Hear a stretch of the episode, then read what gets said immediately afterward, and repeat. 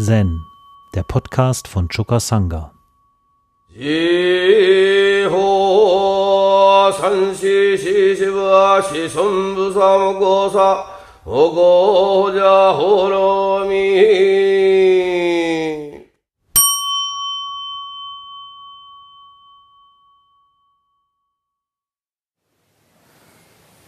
Der Text für das T-Show des heutigen Tages, den habe ich entnommen aus einer Schrift von Robert Gonzales, Ein Leben in Mitgefühl. Und da gibt es einen Abschnitt, da beschäftigt er sich mit Schutzstrukturen. Schutzstrukturen, damit sind nicht äußere Mauern gemeint, sondern unsere inneren Schutzstrukturen. Ja? Er schreibt, auf der Suche nach bedingungsloser Liebe treten wir in dieses Leben ein. Wir alle haben im Kindesalter, besonders in jungen Jahren, Situationen erlebt, in denen uns eine Liebe entgegengebracht wurde, die weniger war als bedingungslos. Es braucht nichts weiter und schon zieht sich in diesem Moment die wunderschöne, unschuldige, von Natur aus liebevolle und kreative Kraft in uns vom Leben zurück und in sich zusammen. Infolgedessen schaffen wir Strukturen zu unserem Schutz, um unser Überleben oder das, was wir dafür halten, zu sichern. Um einen Zugang zu unserem Herzen zu finden, bedarf es innerer Heilung. Dafür ist es notwendig, dass wir uns unsere Schutzstrukturen anschauen und ihnen mit Präsenz und Mitgefühl begegnen. Ich glaube, dass wir alle Verletzungen in uns tragen. Mit dieser ursprünglichen Verletzung ging eine Entscheidung einher, uns zu beschützen. Dieser Schutzmechanismus wird aktiviert, wenn uns im alltäglichen Verlauf unseres Lebens etwas triggert. Das Wesen dieser Schutzmechanismen funktioniert so, dass sie davor schützen wollen, Schmerz zu fühlen. Wir erschaffen Abwehrmechanismen, die in unserem Körper, unserem Geist und unserem Herzen aufrechterhalten werden, um uns davor zu bewahren, abermals Verletzung zu erfahren. Wir erschaffen Gewohnheiten und alle möglichen Strategien, um unseren Schmerz zu bewältigen oder ihn gar vollständig zu verleugnen.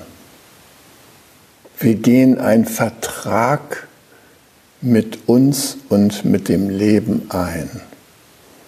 Das Tragische an diesem Vertrag ist, dass bei dem Versuch, unsere Lebendigkeit und Kreativität zu beschützen, wir uns selbst zurücknehmen. Wir erlauben uns nicht mit anderen und dem Leben von dem inneren Ort heraus in Kontakt zu gehen, der sich für uns als am meisten zufriedenstellend und erfüllend anfühlt. Ganz und gar zu lieben und geliebt zu werden, erlauben wir uns nicht, weil wir uns schützen wollen. Dies ist der Kern all unserer Verletzungen. Das primäre Ziel von Überlebensstrukturen besteht darin, ihre eigene Existenz aufrechtzuerhalten. Diese Seite von uns verteidigt, kämpft, greift an, rebelliert, versucht Recht zu haben oder versucht alles beim Alten zu belassen. Eine ihrer Eigenschaften ist, dass sie Beständigkeit sucht. Dieser Teil leistet Widerstand gegenüber Veränderung und fühlt sich mit dem Altbekannten wohl. Aus diesem Teil heraus suchen wir nach Dauerhaftigkeit und verweigern uns der Vergänglichkeit. Ähm, Robert Gonzales war ein wunderbarer Trainer in gewaltfreier Kommunikation. Er ist kürzlich an Krebs verstorben und er hat hier im Lebensgarten beispielsweise das Training Euro Live gemacht, das über viele Wochen ging und teilweise auch über Jahre. Und was ich an ihm besonders geschätzt habe, war, dass er die Prinzipien der gewaltfreien Kommunikation und den Umgang mit bestimmten Themen, wie zum Beispiel den Umgang mit den inneren Wölfen, den Umgang mit den inneren Kritiker, das hat er nicht nur so als Übungsschema mit uns geübt, sondern er hat das immer wieder mit meditativen Einlagen versehen und uns die Gelegenheit gegeben, nachzuspüren. Nachzuspüren und tatsächlich diesen Ort anzulaufen, aus dem heraus wir in Kontakt mit dem wirklichen Leben gehen und uns zu trauen, dem nachzugeben. Ja, dass wir uns trauen, ganz und gar zu lieben und geliebt zu werden und nicht das alles hinter einer Schutzmauer zu verbergen. Ja, also er hat uns große Dinge beigebracht und uns die Augen für ein Leben im Mitgefühl wirklich geöffnet. Ja, und mir ist dieser Text wichtig, weil es wohl tatsächlich so ist, dass wir, das ist auch meine Erfahrung mit meinen eigenen Kindern, dass wir erstmal hier auf der Welt ankommen mit einer großen Offenheit und Freude, äh, dem Leben umfassend uns zu öffnen und äh, vor den Wundern des Lebens zu staunen und staunend davor zu stehen und uns in diese Wunderwelt des Lebens hineinzubegeben. Wenn wir als Kinder dem Leben begegnen, dann sind wir noch ganz in so einer unschuldigen Einfalt, könnte man sagen. Ja, wir machen uns nicht großartig Gedanken darüber, was uns begegnet, sondern wenn da ein Käfer läuft, dann sind wir mit ihm in einem kurzen Moment schon eins und lassen ihn über die Hand laufen oder äh, verhalten uns sonst irgendwie spontan dazu. Auf jeden Fall haben wir diese große Offenheit. und natürlich auch unseren eigenen Eltern gegenüber. Mir ist aufgefallen, dass meine Kinder von Anfang an offensichtlich nur ein Bestreben hatten, nämlich ihre Eltern glücklich zu sehen, wahrgenommen zu werden als ein Geschenk des Himmels. Und da haben sie so darauf gelauert, wann zeigt sich der Glanz im Auge meiner Eltern. Und da haben sie viele Angebote gemacht. Sobald sie auch so kleine eigene Beiträge kreativer Art zustande gebracht haben, dann haben sie die sofort uns Eltern, aber auch ihrer Umgebung angeboten. Also Sophie hatte eine Zeit, da fing sie gerade an, so ein bisschen zu malen mit Buntstiften. Da wurde ich überschüttet von Bildern. Und das Schlimmste, was Eltern dann tun können, ist, dass sie sagen, du, jetzt habe ich da keine Zeit. Äh, lass mal später beim Armut, da gucke ich es mir mal an. Nee, das geht nicht. Dann blockieren wir diese ganze Kreativität, diese ganze Freude, die damit verbunden ist, diese ganze Erwartung, doch jetzt mal den Glanz im Auge der Eltern zu sehen. Und wenn da kein Glanz ist, dann ist da eine große Enttäuschung. Und nach einer Zeit hört das dann auf mit den Bildermalen. Die werden einem dann auch nicht mehr geboten, wenn man da kein Auge dafür hat.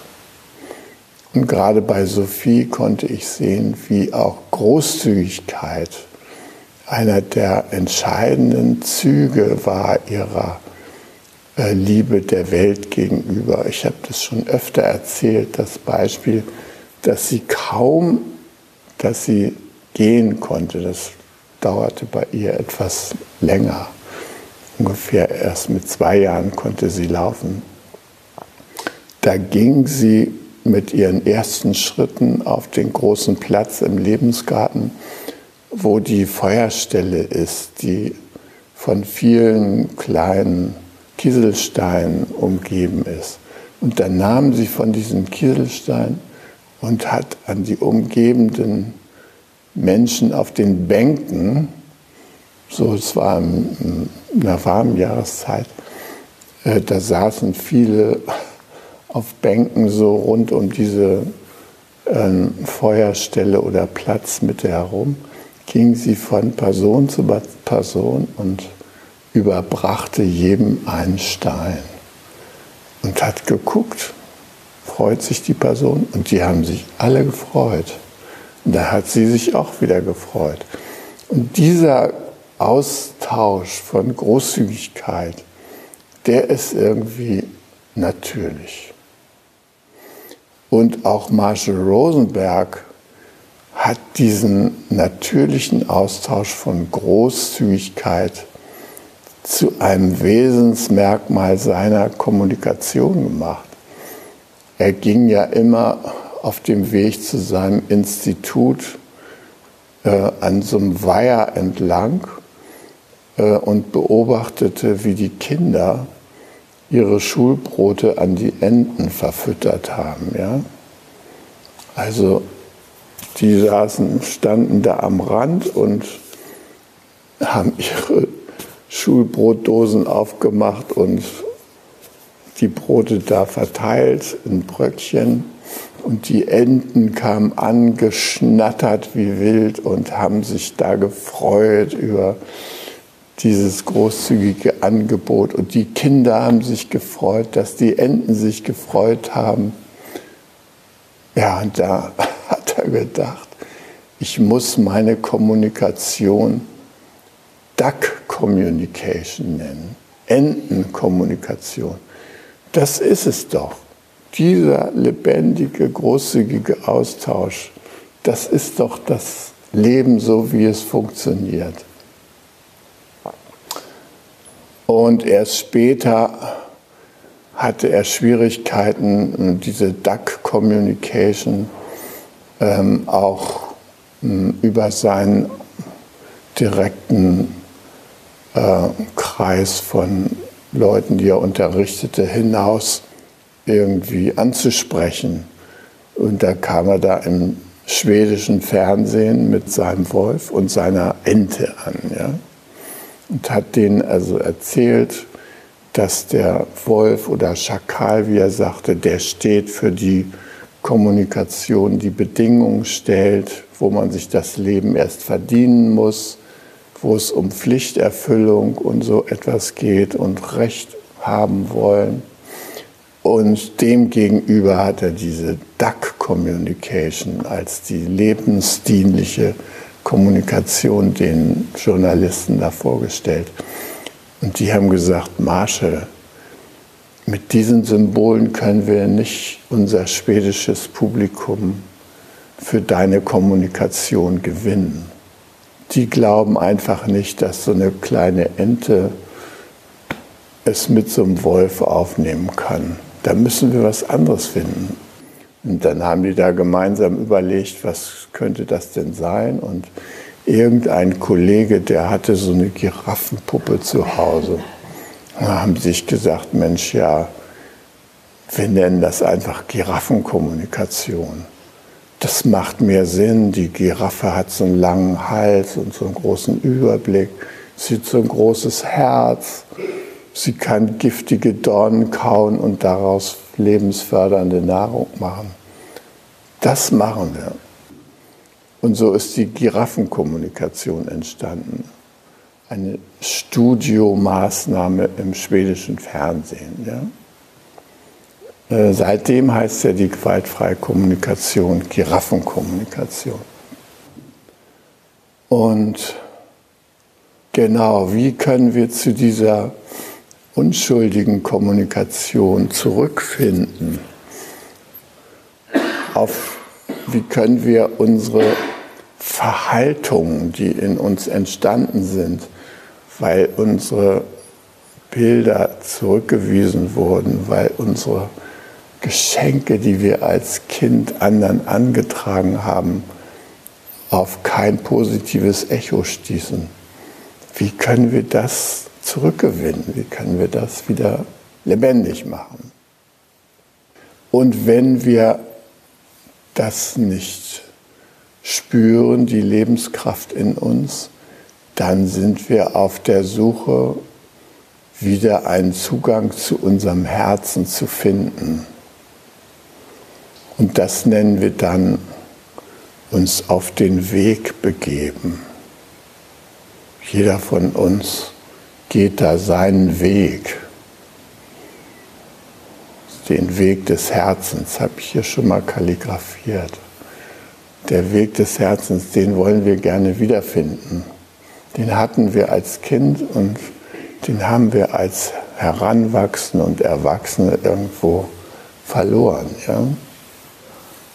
Interessanterweise fragt ja auch Joshu seinen Lehrer, was ist denn nun der Weg?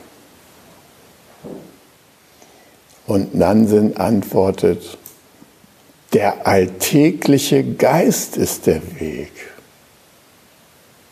Ja. Joshu war so ein bisschen überrascht und fragte, ja, äh, und sollte ich nach ihm suchen?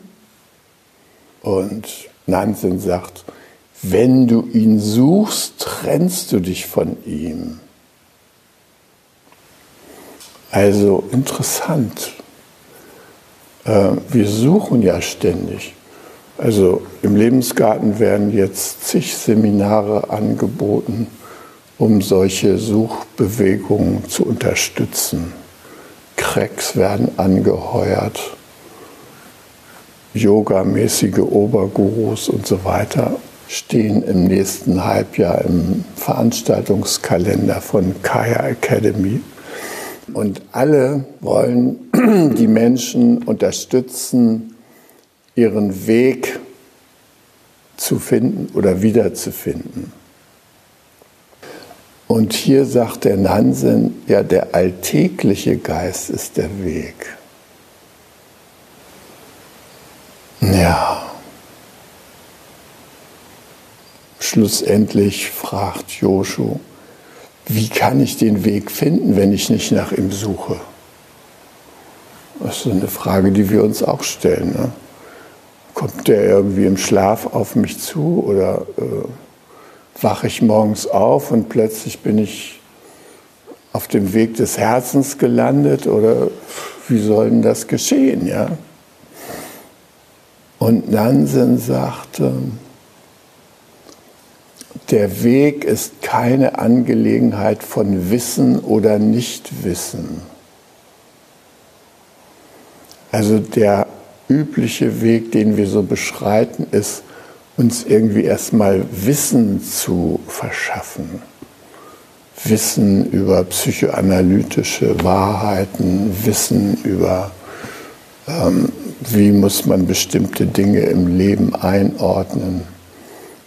Überhaupt Analyse, Wissenschaft, das ist einer unserer Befreiungswege. Und der hat ja auch was Befreiendes, wenn man daran denkt, dass die Zeit der Aufklärung in Europa erst eine relativ kurze Tradition hat. Also davor im Mittelalter und so, da ging es gar nicht um den Weg, der war schon vorgegeben. Ja. Da war klar, welche spirituellen Werte zu verfolgen waren und welche Höllenqualen man erleidet, wenn man diesen Weg dann nicht folgt. Und das hat äh, erst der Aufklärung bedurft, um uns überhaupt die geistige Freiheit zu verschaffen, uns mit Wissen und Nichtwissen überhaupt vertraut zu machen. Und so etwas wie einen wissenschaftlichen Weg überhaupt zu folgen. Nansen sagt aber, der Weg ist keine Angelegenheit von Wissen oder Nichtwissen. Wissen ist Verblendung. Nichtwissen ist Verwirrung. Wenn du wirklich den wahren Weg jenseits aller Zweifel erreicht hast, dann wirst du ihn weit und grenzenlos wie das Universum finden. Wie kann man darüber auf der Ebene von richtig und falsch reden? Und bei diesen Worten kam Joshu zu plötzlicher Verwirklichung. Joshu ist ja einer meiner Lieblings-Zen-Meister weil er mir so eine gewisse Perspektive bietet. Ne? Er ist ja 120 Jahre alt geworden.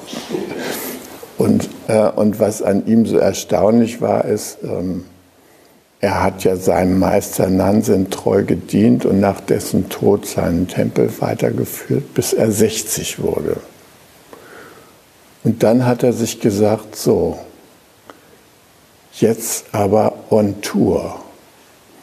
Und dann ist er durch ganz China rauf und runter gewandert, hat alle Erleuchteten seiner Zeit abgeklappert und sie getestet. Also er wollte wissen, ob sie ihn überzeugen in der Art und Weise, wie sie sich auf dem Weg bewegen. Und das hat er 20 Jahre lang gemacht, bis er 80 wurde, also ich hätte noch vier Jahre Zeit. Ja. Und dann, nachdem er die alle besucht hatte, auch bei Rinnsei war er überall, hat er sich das angeschaut.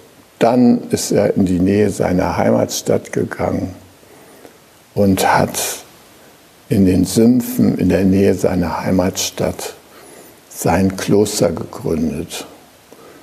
Und da hat er dann noch 40 Jahre lang den Dharma verbreitet. Das ist irgendwie eine schöne Perspektive. Ja, wenn man Joshu studiert, dann kann man sehen, dass Joshu sich auf keinen Fall mit Theorien abgibt. Er geht immer direkt auf das Leben ein. Kommst du zu ihm mit so einer Theorie von, sagen wir mal, Leerheit oder so und sagst zu ihm, so, ich komme jetzt mit nichts, ich bin total leer. Ja?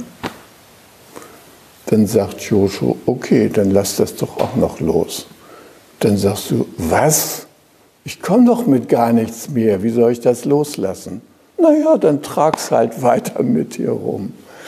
Also er ist da wirklich sehr unkonventionell und stellt sich wirklich auf jeden total persönlich ein. Ja? Dann trag halt deine Macken weiter mit dir rum, wenn du die nicht loslassen kannst. Ja? Ist doch okay. Und ähm, so gibt es viele Koans, wie ihr wisst. Das erste Mu ist ja auch so ein Ding, wo man denkt, alle Wesen haben die Buddha-Natur, die Hunde ja auch.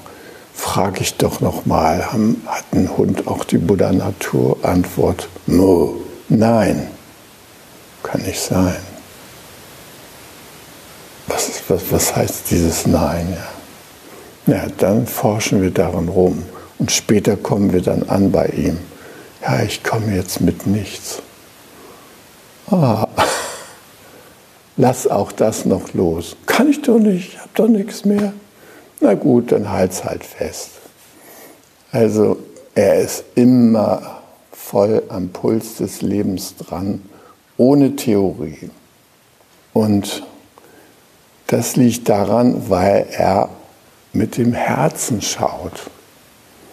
Also er schaut nicht mit analytischem Verstand und Wissen und so weiter. Nee, er schaut direkt mit dem Herzen, was ist mit dir los? Und er ist dabei freundlich, instruktiv und wortabschneidend. Wenn man so eine Antwort von ihm bekommen hat, dann bleibt einem erstmal so ein bisschen die Spucke weg. Ja? Und man hat Gelegenheit, dann ein bisschen nachzuspüren. Ja, also der alltägliche Geist, das ist so eine Antwort auf unsere Frage nach dem Weg, die uns beschäftigt, sobald wir merken, wir sind gar nicht mehr spontan, unschuldig im Leben unterwegs, sondern wir müssen uns bewähren, wir müssen uns verändern, wir müssen dies, wir müssen das und so weiter.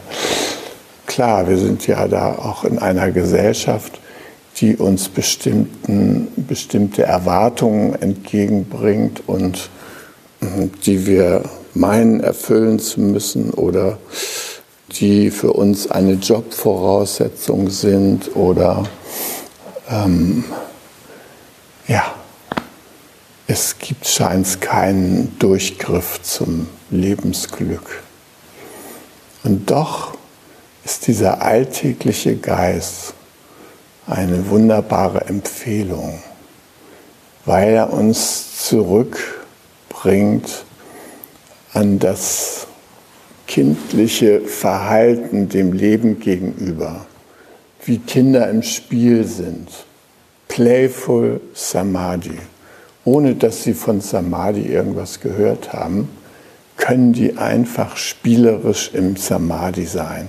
Wenn man die Kinder beobachtet, wie die miteinander umgehen und wie sie zusammen sind, wie sie das Leben so entfalten für sich, kann man sehen, wie dieser unschuldige, harmlose Geist im Grunde genommen die Orientierung für uns sein könnte.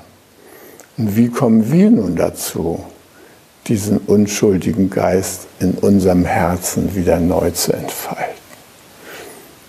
Und ja, da brauchen wir halt eine gewisse äh, Möglichkeit, diese Überlebensstrukturen, die wir uns zugelegt haben, aus Schutz vor Angriffen auf unser Herz die müssen wir irgendwie auflösen können. Also da braucht es irgendwie einen Weg um zu sehen, ja, was war denn das Lebensdienliche an diesem inneren Kritiker, der immer zu mir sagt, das schaffst du nicht, das darfst du nicht und so weiter. Was, was hat der denn mit dem wirklichen, wahren, großen Leben zu tun? Der muss ja auch da irgendwas mit zu tun haben, sonst würde er ja nicht in mir existieren. Und ein gewisses Hindernis ist, dass wir zu dieser Lebensdienlichkeit nicht leicht Kontakt bekommen, weil die Stimme, die der hat, der innere Kritiker zum Beispiel, weil die irgendwie so nach Kasernenhof klingt und da hat man irgendwie keinen Bock drauf. Deshalb die meisten Leute versuchen, den irgendwie zu vertreiben. Wenn der sich meldet, dann halt die Schnauze, hör auf und so weiter. Und dann sind wir wieder am Anfang. Wir, wir werden immer wieder auf den gestoßen, bis wir das Lebensdienliche an ihm uns klar gemacht haben. Dann können wir mit ihm Frieden schließen und ihn einbeziehen in das, was unser natürlicher Weg sein könnte. Der natürliche Weg ist zum Beispiel beschrieben von Basso. Basso, der sagt in Momonkan Nummer 30 auf die Frage von Daibai, der fragt, was ist der Buddha? Und er sagt Basso, genau dieser Geist ist Buddha. Genau das, was dein Herz jetzt bewegt, ist Buddha. Im Chinesischen und Sino-Japanischen ist ja der Geist immer gleichzeitig auch das Herz. Also man müsste das konkret übersetzen mit Herzgeist. Ja? Also ist auch so, wenn im Osten man nach den Bergen oder sowas gefragt wird, die man gerade so wunderbar erlebt hat oder Flüsse, tolle Landschaften und so weiter, wenn die im Osten davon berichten, dass das äh, in ihrem Geist präsent ist, dann sagen sie, gucken sie so zu ihrem Herzen mit der Hand und ja, hier sehe ich die Geister, die Flüsse, die Berge, die großen Steine und so weiter, ja. So im Herzen. Bei uns, da rollen wir die Augen nach oben und gucken in unseren Computer und denken, wo ist die Datei? Ja?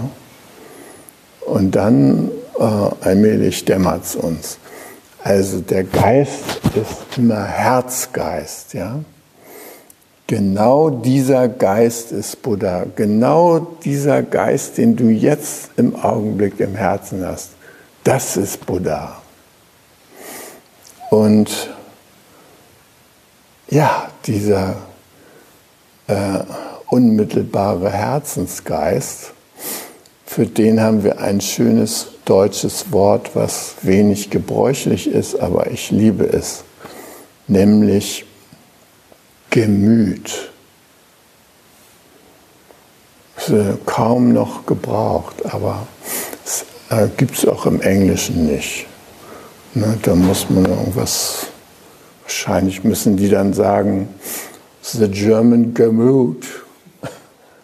Ja, also Gemüt, da merkt ihr doch, da ist doch mehr als nur Denken drin. Ja, das ist doch unser ganzes emotionales Erleben ist doch da drin. Ja, da spüren wir doch wie unser emotionales Erleben auf die Beweger unseres Lebens zugeht, wie unsere Lebensmotive da gleichzeitig mit versammelt sind. Ja? Gemüt. Und wir sagen ja auch, hier ist es aber gemütlich. Ja, da kann sich unser Herzgeist ausbreiten. Das ist so eine Geborgenheit, in der sich dieser Geist gerne ausbreitet. Da kann er so ganz natürlich sein, ja. Und das finde ich so ein schönes Bild von Basso, ja. Genau dieser Geist des Buddha. Und für mich ist es übrigens auch sozusagen das GFK-Korn schlechthin, weil genau dieser Geist, der will ja gerade uns helfen, mit unseren Gefühlen und Beweggründen in Verbindung zu sein und dafür zu gehen. Und was es uns da schwierig macht, dieser Empfehlung von Basso zu folgen, ist, dass wir häufig in so eine Falle geraten, dass wir da so vom Ego sprechen. Das Ego, das ist irgendwie so ein Feind und das wollen wir so gerne loswerden. Und da wollen wir gleich zum höheren Selbst übergehen. Und dieses Denken, dass da dieses Ego in uns ist, was uns davon abhält, uns heilsam zu verhalten oder so, das ist in meinen Augen ein großes Hindernis, weil schon die Theorie vom Ego ist so blöd, ja. Also als ich das erste Mal auf dem Zen-Session war bei Zernico, da habe ich einen Satz gehört, wo ich gedacht habe, der Mann hat eine Meise. Da hat er nämlich gesagt, ihr müsst euer kleines, schmutziges Ego ein für alle Mal vertreiben. Bleibt mir heute noch die Stimme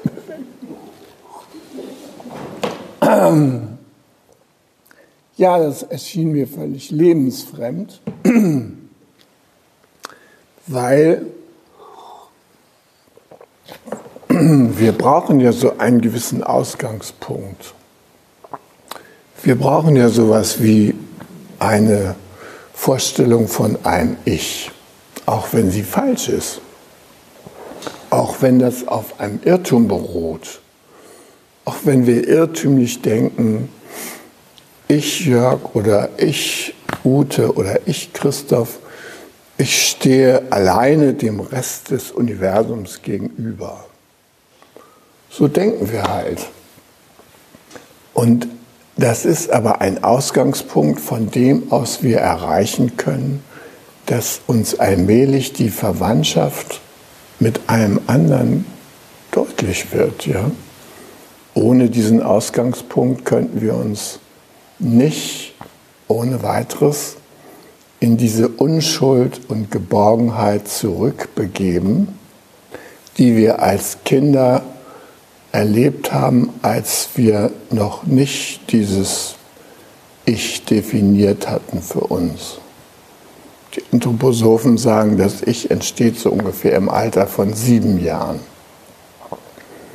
Und ähm, ich finde auch, dass man das beobachten kann, dass Kinder, die so vier, fünf Jahre alt sind, dass die so einen ganz natürlichen Zugang zu allgemeinen Lebensweisheiten haben. Die sprechen da unschuldig Sätze aus. Da staunt man nur.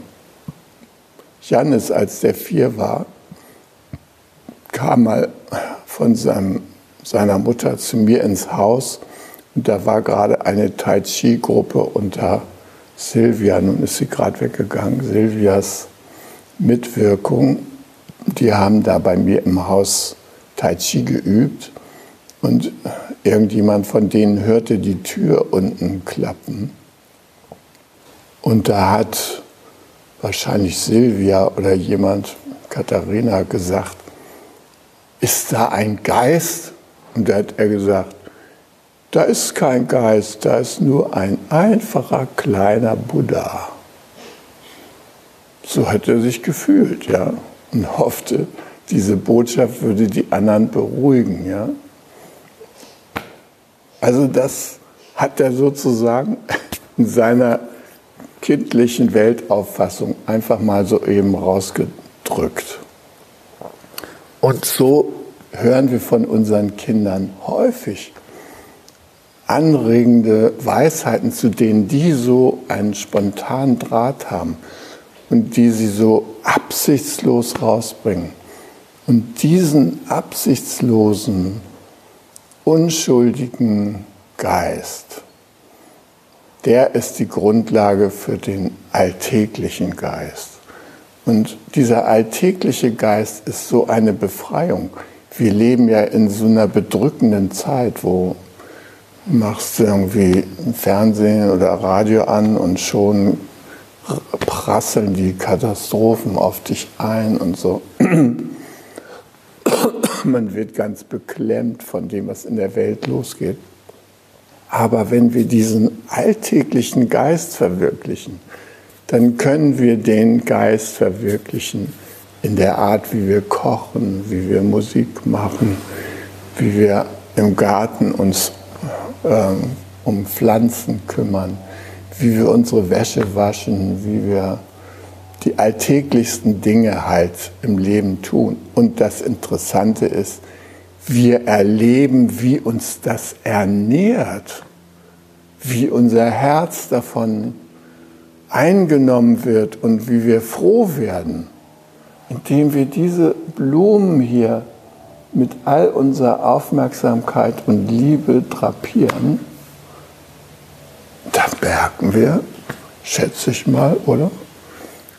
Dass da unser eigenes Herz gleichzeitig auch dabei aufgeht.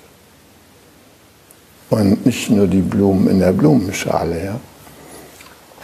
Ja, und so ist es eigentlich mit all diesen alltäglichen Dingen, auf die wir uns auf jeden Fall besinnen können und die wir in unserem Alltag ausdehnen können. Ausdehnen über diesen ganzen Ansturm von Katastrophenmusik hinaus. Und dann kann man wieder mal ein paar fröhliche Augenblicke erleben kann man wieder das Leben feiern.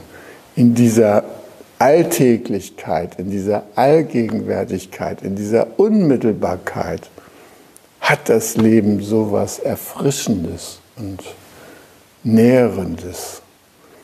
Und wenn wir dann noch die Vorstellung aufgeben, wir müssten da das höhere Selbst gleichzeitig verwirklichen und so, dann können wir uns in eine große innere Freiheit begeben. Und das wünsche ich uns jetzt hier für unser Session, dass wir dem alltäglichen Geist und dem Samadhi des Alltäglichen Raum geben, in dem, wie wir dem Leben begegnen. Hi. Um jungen Menschen den Aufenthalt im Togenji zu ermöglichen, bitten wir um ihre Spende. Alle Spendenmöglichkeiten finden Sie auf chukasanga.de/spenden.